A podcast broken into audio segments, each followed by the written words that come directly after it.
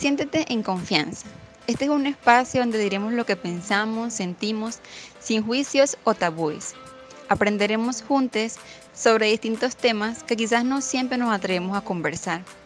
Cada día nos enfrentamos a nuevos conflictos y muy pocas veces sabemos cómo manejarlos. Juntos desenredaremos los nudos de nuestra mente, cuestionaremos nuestras creencias, buscaremos respuestas a las posibles dudas.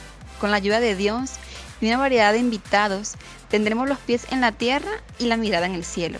Obtendremos herramientas útiles y alinearemos nuestro ser para que sea mucho más llevadero este camino llamado vida. Este es un espacio hecho para ti, para que te sientas libre y en paz. Espero que sea tan enriquecedor para ti como lo es para mí. Hola, ¿cómo están? Me da muchísimo gusto que estés aquí acompañándome en esta charla. Hoy vamos a estar hablando sobre la sensibilidad. No sé si alguna vez te han dicho que eres demasiado sensible. A mí me lo han dicho varias veces. Y si es así, este episodio es para ti. Así que acompáñame a hablar y investigar o averiguar a ver si ser sensible es malo o es bueno. Pero a todas estas, ¿qué es la sensibilidad? Es un rasgo de la personalidad que hace referencia a una mayor perceptibilidad sensorial y emocional. Es como la perciba la persona y entienda esta capacidad sensitiva. Puede tener implicaciones diferentes y llegar a ser una persona altamente sensible. Si a menudo te dicen que te tomas todo muy personal, te angustias con facilidad o te consideras una persona muy observadora, quizás sea una persona altamente sensible. Es un dato curioso, a las personas altamente sensibles se le denomina paz por las siglas en la palabra persona altamente sensible, paz. Para que sepas cuando se refieren a paz, sepas que es una persona altamente sensible. Ahora quiero hablarte sobre los signos de una persona muy sensible, para que te puedas identificar y saber si lo eres o no. Hay cuatro pilares básicos que debe tener una persona para considerarse paz una persona altamente sensible. Y son los siguientes. El primero es procesamiento intenso y profundo de la información. Esto es que reflexiona e intenta comprender todo al máximo. ¿Qué quiere decir esto? Por lo menos a mí me pasa mucho que yo no sobreentiendo lo que muchas veces me dicen. Hay personas que se les facilita a lo mejor sobreentender, dar como, ah, sí, te capto la indirecta, algo así. A mí no. A mí me tienen que hablar muy claro y muy específico para yo poder entender. Y a veces siento que hay conflicto con esto porque las personas, no todas, pero hay personas que a veces siento que como que creen que es un juego mío o que mm, un tipo de burla o como que para ellos es muy obvio lo que están diciendo. Me dicen, no entiendes, o sea, como que no entiendes, es algo muy obvio para mí. Sí, lo que es obvio para ti, para mí no es obvio y no lo entiendo. Entonces necesito que la persona me explique muy claro lo que me quiere decir, porque no lo puedo sobreentender. No me pasa esto. Entonces yo soy una persona paz, lo acepté y, me gusta, no es algo que me genere conflicto ni nada, para nada al contrario. Me gusta ser sensible. Entonces, bueno, más o menos esto es lo que quiere decir el segundo punto es sobre esta sobreestimulación y saturación al procesar la gran cantidad de información sensorial y emocional que es capaz de percibir. Una persona paz tiene un sistema neurosensorial más fino de lo habitual, por lo que registra más información que quien no es una persona paz. Esto quiere decir que percibe mucho más a nivel mental y a nivel emocional. Me pasa, me pongo yo de ejemplo porque pues soy yo la más cercana eh, y pues tengo mi ejemplo bien claro. Percibo mucho las sensaciones, soy una persona un poco bastante intuitiva, como que mm, soy muy empática con las personas, soy muy sensible a las cosas que me rodean, a las personas por las que están pasando por momentos difíciles, me, me afecta mucho, eh, me imagino, como que me pongo en su lugar, soy bastante en ese sentido y también mentalmente. Es algo que, bueno, eh, estoy trabajando porque es bueno, pero todo es bueno en un equilibrio.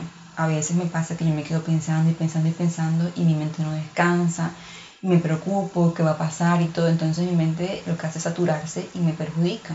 Entonces, bueno, lo que, como ya yo sé que tengo este, esta cuestión, que soy muy sensible, lo que hago es buscar herramientas para que para ayudarme más que nada a estabilizarme un poco para también sentirme bien conmigo misma porque de nada me sirve sentirme así porque la situación va a seguir igual. O sea, nada sirve yo saturar mi mente, mis emociones, mis sentimientos, porque al final nada con eso se va a resolver. Entonces, bueno, es algo que yo voy aprendiendo en el camino. El tercer punto es la alta emocionalidad ante diversas situaciones y sensaciones. Una persona paz experimenta y exterioriza la alegría, tristeza, injusticia con mucha intensidad. También son personas muy empáticas, como les mencionaba anteriormente, en este caso, habla sobre estas emociones más específicas, sobre la tristeza, la injusticia. A mí me, mm, me estoy identificada en este punto porque sí, como que me chocaba un poco la injusticia, dice, pero es injusto, es injusto, o como que me, sí, me chocaba mucho la injusticia, como que me, me recuerdan muchos episodios. Y sobre las alegrías o las tristezas también, en mi caso, en, hace tiempo me afectaba muchísimo más en las tristezas. En las alegrías, pues sí se me contagiaban, pero en, en cuestión de tristeza era como más fuerte, como les mencionaba también, cuando alguien pasaba por un momento complicado, yo como que yo sentía o siento actualmente que es algo que me pasa a mí o a alguien muy cercano a mí, aunque yo no conozca a esa persona, aunque no sé, les cuento un ejemplo que se me viene a la mente.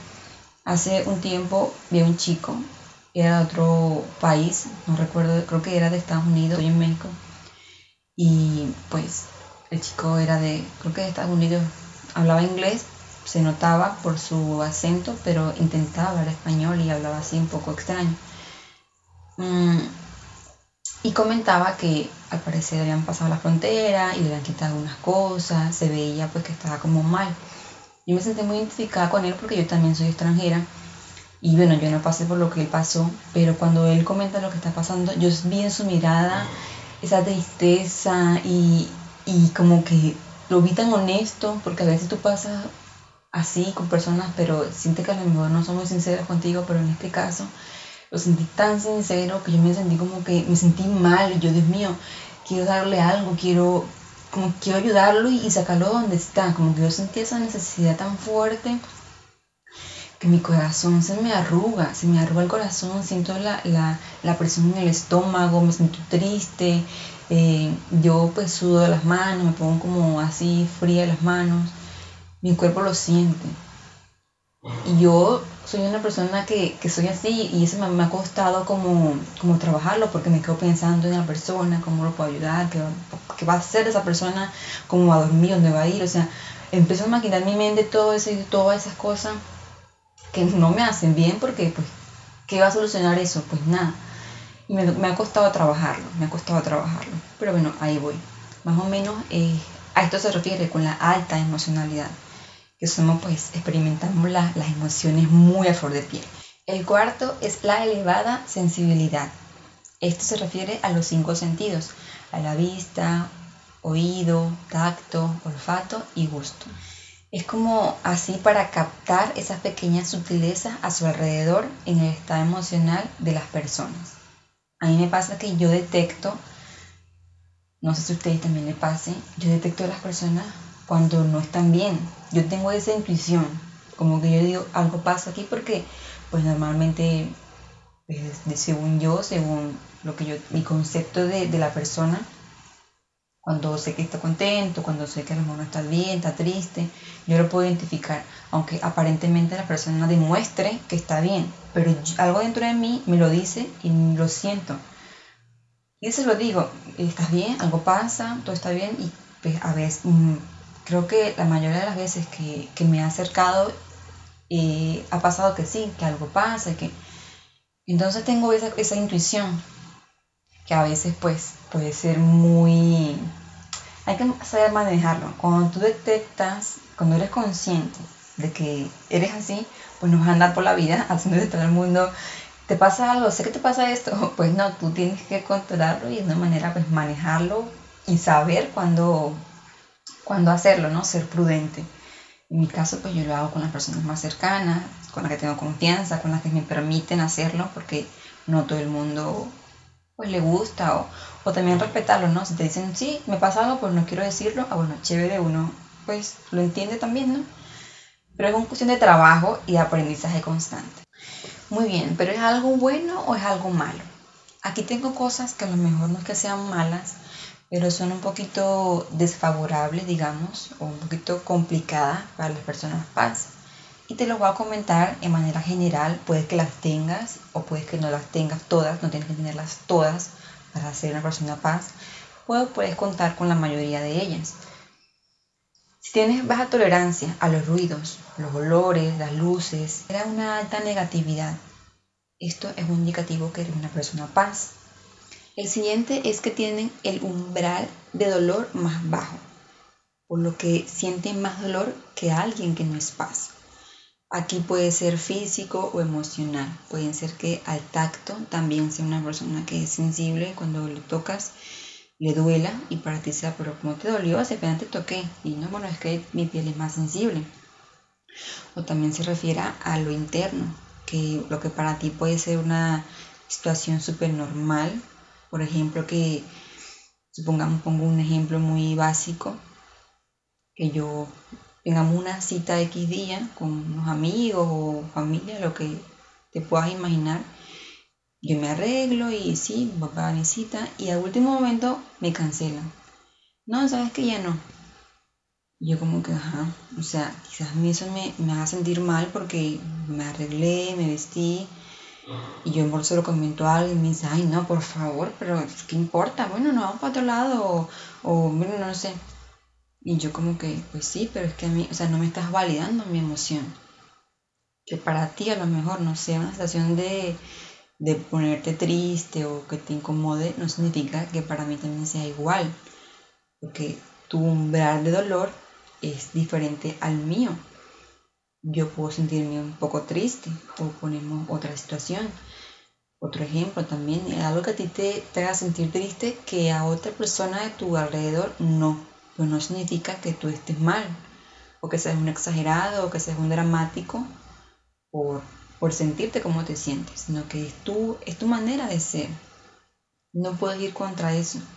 Ahora, si lo que tú puedes hacer, en tal caso, lo que yo he aprendido es, bueno, eh, mantener las cosas como un equilibrio, es decir, bueno, también por salud mental, por tranquilidad, porque digo, bueno, si me pasó esta circunstancia, ok, no me gusta, me incomodo un momento porque me puedo incomodar, me relajo, puedo respirar, hacer respiraciones, me relajo, me tomo con las cosas con calma y pienso en qué puedo hacer para mejorar esa situación. O sea, bueno, me quedé vestida y alborotada, pero antes, ¿ahora qué hago? Bueno, puedo salir para otro lugar, eh, puedo grabar, en mi caso, pues grabo un video para las redes sociales, mm, me puedo salir con mi esposo o puedo dar un paseo aquí en el fraccionamiento busco la manera de aprovechar ese tiempo que ya dediqué para salir, porque a mí en lo personal lo que me incomodaría, y en general me incomoda a mí, es el tiempo que tú apartas para dedicarte a, la, a lo que vayas a hacer. A mí me incomoda es como yo estoy consciente de que hay situaciones que surgen de imprevisto, yo lo acepto. Y yo lo acepto, o sea, me puede incomodar, pero yo lo entiendo porque me puede pasar a mí y esto es válido. Pero en otras circunstancias, a mí lo que me incomoda es a veces que las personas no, no piensan en el tiempo que tú dedicas para ese, para, para ese día, para ese momento. Yo aparte de mi tiempo, es, esa hora, esas dos horas para, para salir, para hacer lo que sea. Entonces hay personas que a veces eso como que no lo ven y a mí sí me incomoda un poco porque es como que como a ti tu tiempo no te importa o tú no ves eso en tu tiempo, pues tú piensas que los demás son así también y no. Todos somos muy distintos. Entonces en mi caso, a mí lo que me afecta un poco, depende cómo se maneje la situación, de tu nivel de empatía hacia conmigo, como tú me lo digas o que se presente, pues tú me, puedes decir, no, pues es que es una emergencia o que yo lo entiendo. Pero que me digas que no, es que no sé, o sea, no sé qué pueda surgir que me pueda incomodar, pero que yo pueda sentir en ese momento que, lo estás haciendo como por, por dejarme así, que no valores ese tiempo que yo estoy dedicando, me haría incomodar. O sea, sería como en esa situación específicamente. Otro punto es que son sensibles a las críticas. Pues en este caso, em, no sé, a mí no me, no me afecta tanto a mí, pero pues no todo es de mí en este momento, puede que a ti se te complique o se te, te cueste a lo mejor aceptar las críticas y es normal. Yo que a todos nos pasa en determinado momento, pero hay personas que tienen un nivel mucho más fuerte que otros, como lo hablábamos anteriormente en el umbral del dolor. Hay personas que son más sensibles, otras no tan sensibles. Y en este caso pasa, hay gente que a lo mejor no le importa tanto lo que le digan, otras que le importa más. Entonces sí, eh, es complicado este punto porque cuando tú piensas en lo que puede decir la gente, te limita a ti a hacer las cosas. Tú dices, ah, no, porque si yo hago esto me van a criticar. Entonces te impide hacer las cosas. A mí me pasaba mucho mm, que no me motivaba a hacer las cosas porque en mi caso no era por las críticas, sino porque yo sentía que me iba a equivocar yo no si me equivoco y si lo hago mal y entonces no tomo acción porque me voy a equivocar. Y yo me lo inventaba, o sea, mi historia en mi mente, porque no era algo que pasaba. Porque si no lo intentas, ¿cómo vas a saber que te vas a equivocar? Y en este caso, eh, de a las críticas, pues las críticas siempre van a existir. Aquí lo que yo podría decir es que creas en ti. Cuando tú crees en ti, todo empieza a acomodarse a tu favor. Y cuando tú tienes la seguridad de creer en ti, aunque vengan las críticas, aunque vengan las cuestiones negativas, puede que sean válidas en cierto punto, que sean retroalimentación para ti, para tú mejorar. Chévere, tú dices, ok, la tomo para mejorar en este punto, pero no al nivel de que me afecte y que me haga daño, de yo, y que me impida hacer las cosas. La tomo lo bueno y lo que me parezca a mí que no tienes razón porque yo me esfuerzo, porque yo siento que lo hice bien, me dediqué, tú no sabes lo que a mí me costó hacer eso, entonces también está como ese punto tenerlo presente, saber lo que tú estás dedicándole, saber el esfuerzo que tú le estás haciendo a las cosas que haces.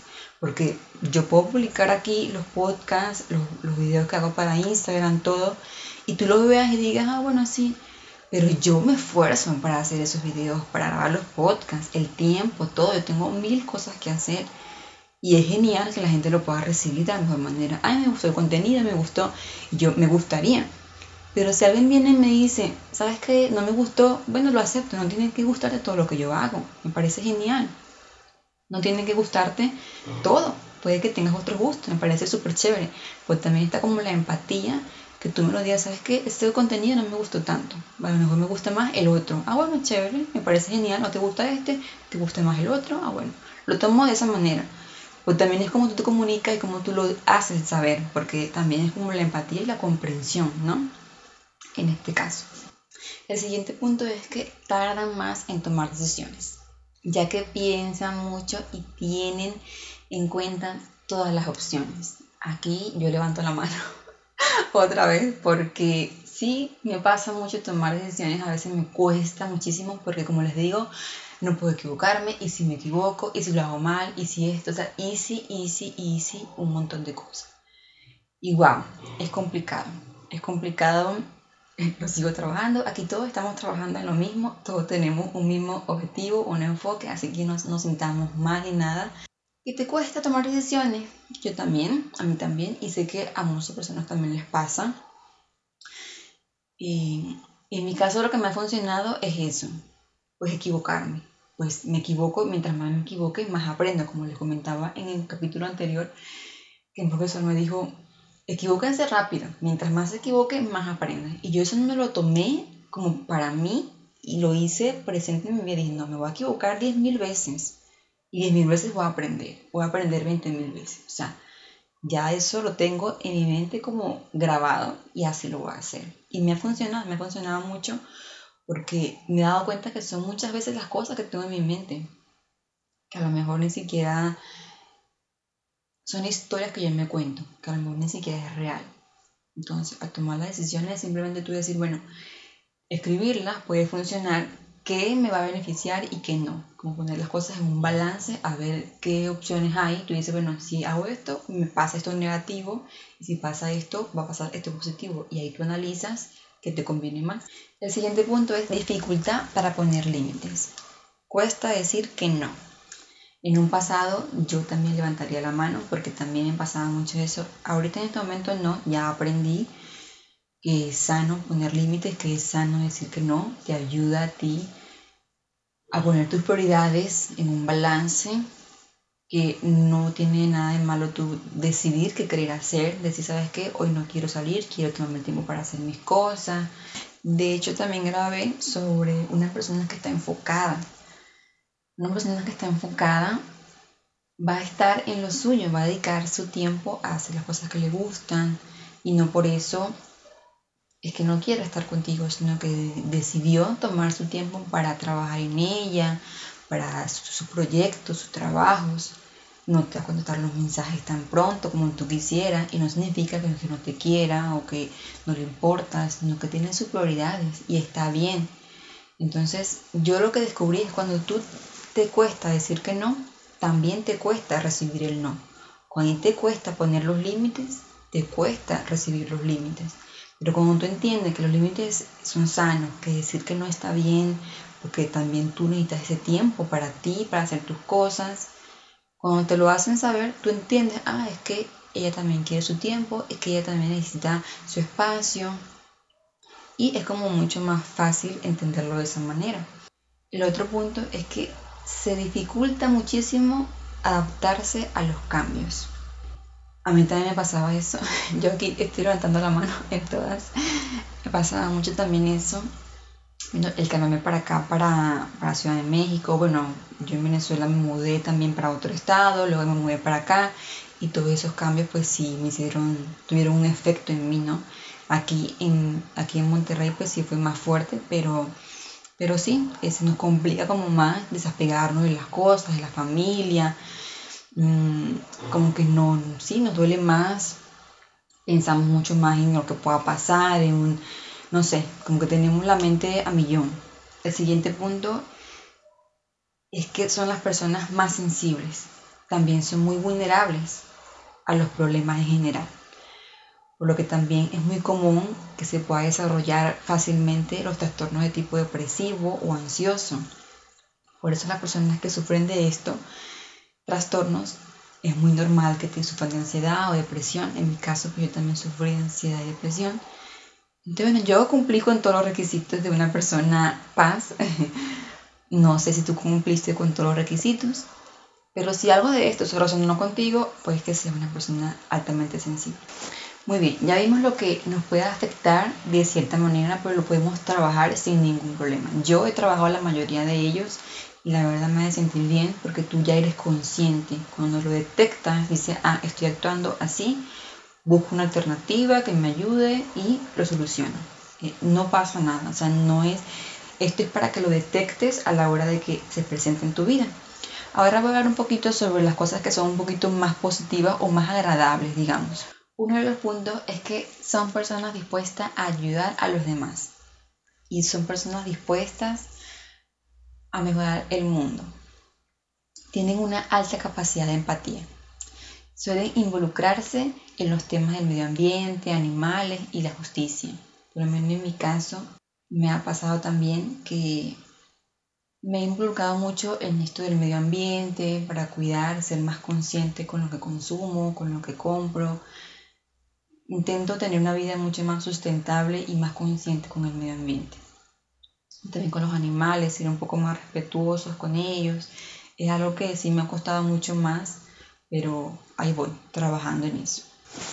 Otro punto a favor es que son grandes pensadores y se involucran profundamente en sus proyectos. Tienen una gran capacidad analítica y de concentración. En este momento yo estoy tan concentrada en mis proyectos que, como les mencioné, pueden que haya personas que me entiendan y puede que otras no me entiendan, porque sí me ha tocado tener mi espacio, me, he enfocado mucho en esto. Y aquí se cumple uno de los requisitos. No te sientas mal por tu querer ser apasionado en, lo que estás haciendo, porque a veces nos sentimos culpables porque, ay, nos alejamos de tal persona, no le dedico el tiempo a tal persona, le digo que no porque tengo que hacer esto, porque no puedo dedicar el tiempo, no puedo salir porque tengo que hacer esto. Nos sentimos muchas veces culpables, pero no hay por qué, porque no estás haciendo nada malo. Estás enfocándote en tu trabajo, estás dedicándote el tiempo para ti, para mejorar, para crecer, para hacer cosas que tú necesitas, para tú estar bien. El siguiente punto es que saben apreciar el arte y la belleza. Son buenos trabajando en equipo. Tienen la capacidad para disfrutar de las pequeñas cosas. En este caso yo estoy aprendiendo apreciar esos pequeños momentos, esas pequeñas experiencias que en realidad no son pequeñas, pero que en un momento llamamos pequeñas o minimizamos, como lo es bañarte, comer, dormir en una cama, tener un techo, un animalito que te reciba, un perrito, un gato. En mi caso, pues tengo un perrito y tengo un gato, una gatita. Y cada vez que llegamos a la casa, eso es un amor y como me debe sentir bien, o que alguien te espera en casa. Es bonito eso. Tener como esos espacios para ti, para tú dedicártelo. A mí me gusta como meditar, relajarme, concentrarme. Hay que apreciar tanto las cosas que a veces damos por sentado. Y creo que es un punto importante. También suelen ser personas muy intuitivas, aquí levanto la mano, transmite sentimientos fácilmente, se sienten bien en soledad, aman el trabajo bien hecho. Aquí en este punto de transmiten los sentimientos fácilmente, pues sí, también, como que, bueno, en mi caso yo soy muy eh, detallista, soy muy detallista con mi esposo, soy muy romántica, como que me gusta demostrar mucho lo que siento con palabras también y, con hechos, ¿no? Hay de todo en esta lista. Te puedes sentir identificado, me puedes dejar... Me gustaría saber tu opinión. Me puedes escribir en la red social de Instagram, arroba por qué no hablarlo. Me gustaría tener más cercanía contigo. Me puedes escribir por allá. Puedes seguirme. Y aquí en, el podcast puedes darle a la campanita para que te avise de cada episodio. No me estoy despidiendo, solamente te comento para que sepas. ya vimos los dos puntos, los puntos no tan agradables y los puntos un poco más positivos. Sabiendo ya esto, no deberíamos llamar la sensibilidad como algo negativo, porque en realidad no lo es. Para mí no es algo negativo, simplemente te hace ver, te hace conocerte más, te hace ser un poquito más consciente de lo que sientes, de lo que haces, simplemente te ayuda. En realidad, para mí es algo que te ayuda. Porque qué de malo tiene ser sentir, qué de malo tiene ser más empático, ser querer dar, querer ayudar o sentir las cosas. Desde mi punto de vista, no hay nada de malo. Es simplemente mantener las cosas en equilibrio. Cuando las sabemos, cuando yo digo, o sea, siempre utilizo esta palabra porque se me hace muy, muy importante. Cuando somos conscientes cuando eres consciente, todo es mucho más fácil. También es bueno dejar a un lado la idea de que ser una persona sensible es ser débil. Eso también es muy común hoy en día cuando te ven a ti llorar eh, o te ven sentirte como te sientes, te catalogan o te etiquetan como que eres débil por eso. Y no es así en lo absoluto. Todas las personas tienen potencialidades y vulnerabilidades. Se trata de autorregularse de forma más eficiente. Las personas altamente sensibles no son seres espaciales con superpoderes. El hecho de que una persona tenga más agudeza a nivel sensorial y emocional no hace que sean personas fuera de lo común. Todos tenemos destrezas, actitudes o habilidades en diferentes áreas. Y tampoco son personas introvertidas. O sea, no necesariamente. Se calcula que alrededor de un 30% de las personas paz son extrovertidas. Ni hay más mujeres altamente sensibles que hombres, porque también ese es un tema muy común. Las mujeres somos más sensibles que los hombres. Sin embargo, por convencionalismos sociales, algunos hombres inhiben comportamientos sensibles para no ser criticados. Esto sí es cierto, porque la sociedad nos ha hecho creer que las mujeres son más sensibles, entonces los, los hombres se reprimen de expresarse porque ese no es un factor tuyo. Tú eres hombre, tú no puedes sentir. Eso es de la mujer. Entonces como que catalogamos a las personas por ser muy sensibles o, o nos vamos por otros puntos que no tienen que ver. Pensamos que los hombres que sienten no son hombres, o sea, no, hay cosas que no, no tienen mucho sentido. Muy bien, para ir finalizando con este tema, lo que debemos hacer es entendernos a nosotros mismos para poder manejarlo. Y una de las cosas que debemos hacer es no dejar que la etiqueta de la persona altamente sensible, de paz, te condicione. Lo que hace la clasificación es ayudar a entender mejor algunos aspectos de uno mismo de la realidad. Es como saber, ah, bueno, yo soy sensible, por eso me pasa esto, por eso es que siento así, es tú entenderte. Pues no dejes que, como que, ay, no, yo soy paz, entonces te etiqueten o no. No se trata de eso, ¿sí?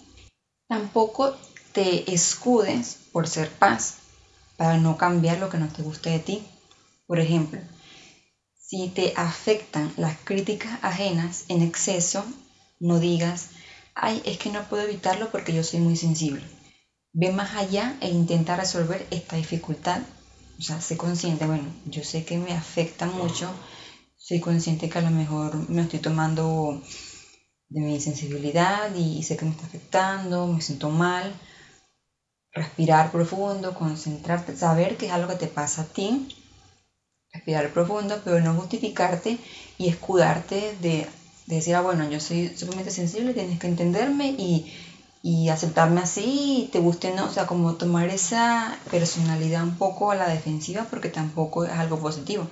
Al contrario, es más bien tú buscar maneras o herramientas que te ayuden a no sentirte tan mal de esa manera porque aunque te sientas así y es algo muy normal, lo podemos controlar o más bien manejar para que no te haga daño a ti mismo porque no es nada chévere, no es nada bonito sentirte así, no sé si me explico, tú dices, bueno, sí me afecta, es algo normal, pero también tratar de manejarlo como en ese equilibrio de que sí me afecta, sé que me afecta, pero voy a intentar manejarlo de la mejor manera para que no me haga daño, para, para tener como una estabilidad mental, para estar en paz y tranquila conmigo mismo.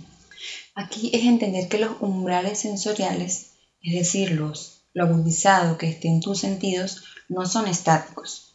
Pueden variar en diferentes momentos vitales y también pueden estar influidos por otros elementos. Es un hecho constatado que la percepción del dolor no solo proviene de factores fisiológicos, sino también de factores psicológicos y sociales.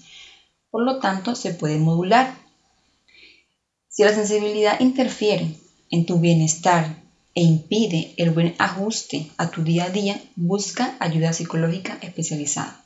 Porque es más recomendable tener una guía, un acompañamiento en este proceso que te ayude a mantenerlo en este balance emocional.